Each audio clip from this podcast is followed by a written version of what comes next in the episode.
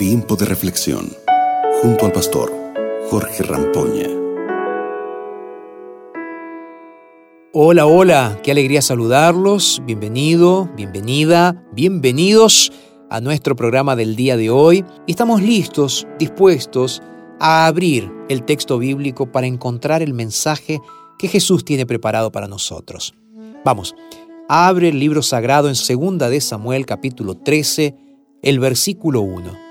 El texto dice así, pasado algún tiempo, sucedió lo siguiente.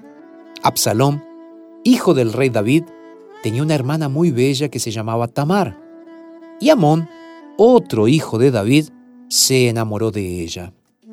Mira, después de que David pecó con Betsabé, que cometió adulterio, las cosas comenzaron a complicarse en la casa real.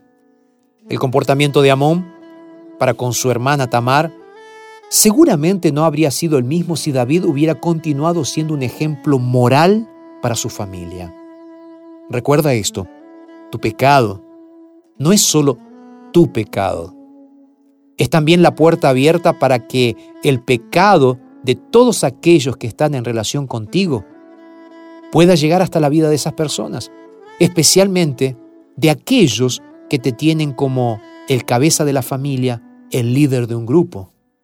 David escucha a Amón, que está en cama, enfermo, y entonces le pide que su hermana vaya a su casa a visitarlo.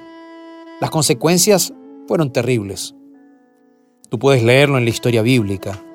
Tamar fue violada. Ahora surge una pregunta, ¿por qué Tamar se quedó cuando el príncipe hizo salir a todos? ¿Por qué accedió a sentarse en la cama? ¿No se dio cuenta acaso de sus malas intenciones? Leí algunas explicaciones eh, para la quietud de Tamar. Una de ellas señala que en la ingenuidad de Tamar nunca pensó que su hermanastro mayor la podría haber violado, le podría haber hecho daño. Claro, partió de la base de que pensar mal de Amón podría ser un error de su parte, porque el futuro rey no tendría ningún tipo de mala intención. Otra explicación dice que Amón era el hijo primogénito de David. Eso lo transforma en el príncipe heredero del trono.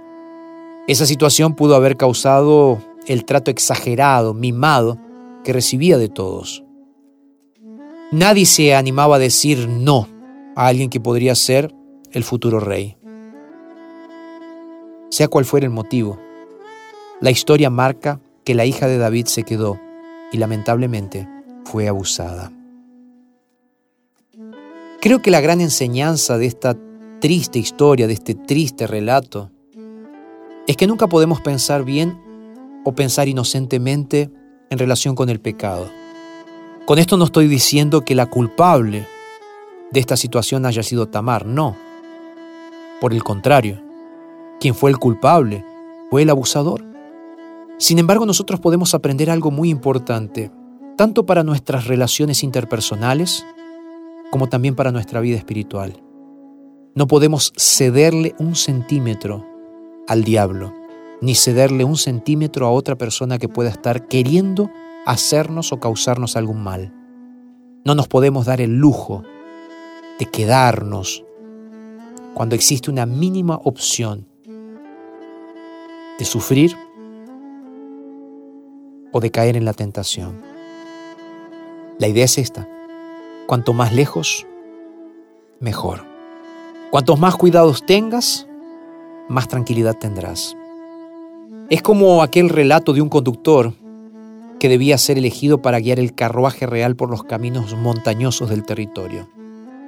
El elegido fue aquel que aseguró que pasaría lo más lejos que pudiera del precipicio. ¿Entendiste la lección? Creo que nosotros tenemos que tomar la misma decisión. ¿Será que hoy le estoy hablando a alguien que necesita apartarse del pecado y de Satanás? Hazlo rápido. ¿Será que le estoy hablando a alguien que necesita apartarse de personas tóxicas? Entonces hazlo rápidamente para que las consecuencias en tu vida no sean terribles. Que Dios te ayude y que Dios te dé sabiduría. Vamos a orar juntos. Señor, Hoy quiero pedirte que puedas ayudar a cada uno de nuestros amigos que nos está escuchando para que podamos mantenernos alejados del pecado o de situaciones que pueden complicar nuestra vida, Señor. Danos fuerzas, porque a veces en nuestra ingenuidad, a veces en nuestra inocencia, no tomamos conciencia del riesgo que corremos.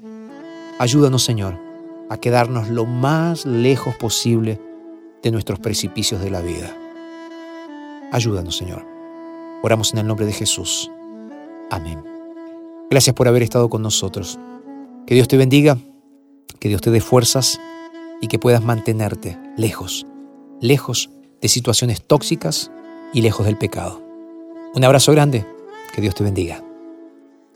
Acabas de escuchar Tiempo de Reflexión con el pastor Jorge Rampoña.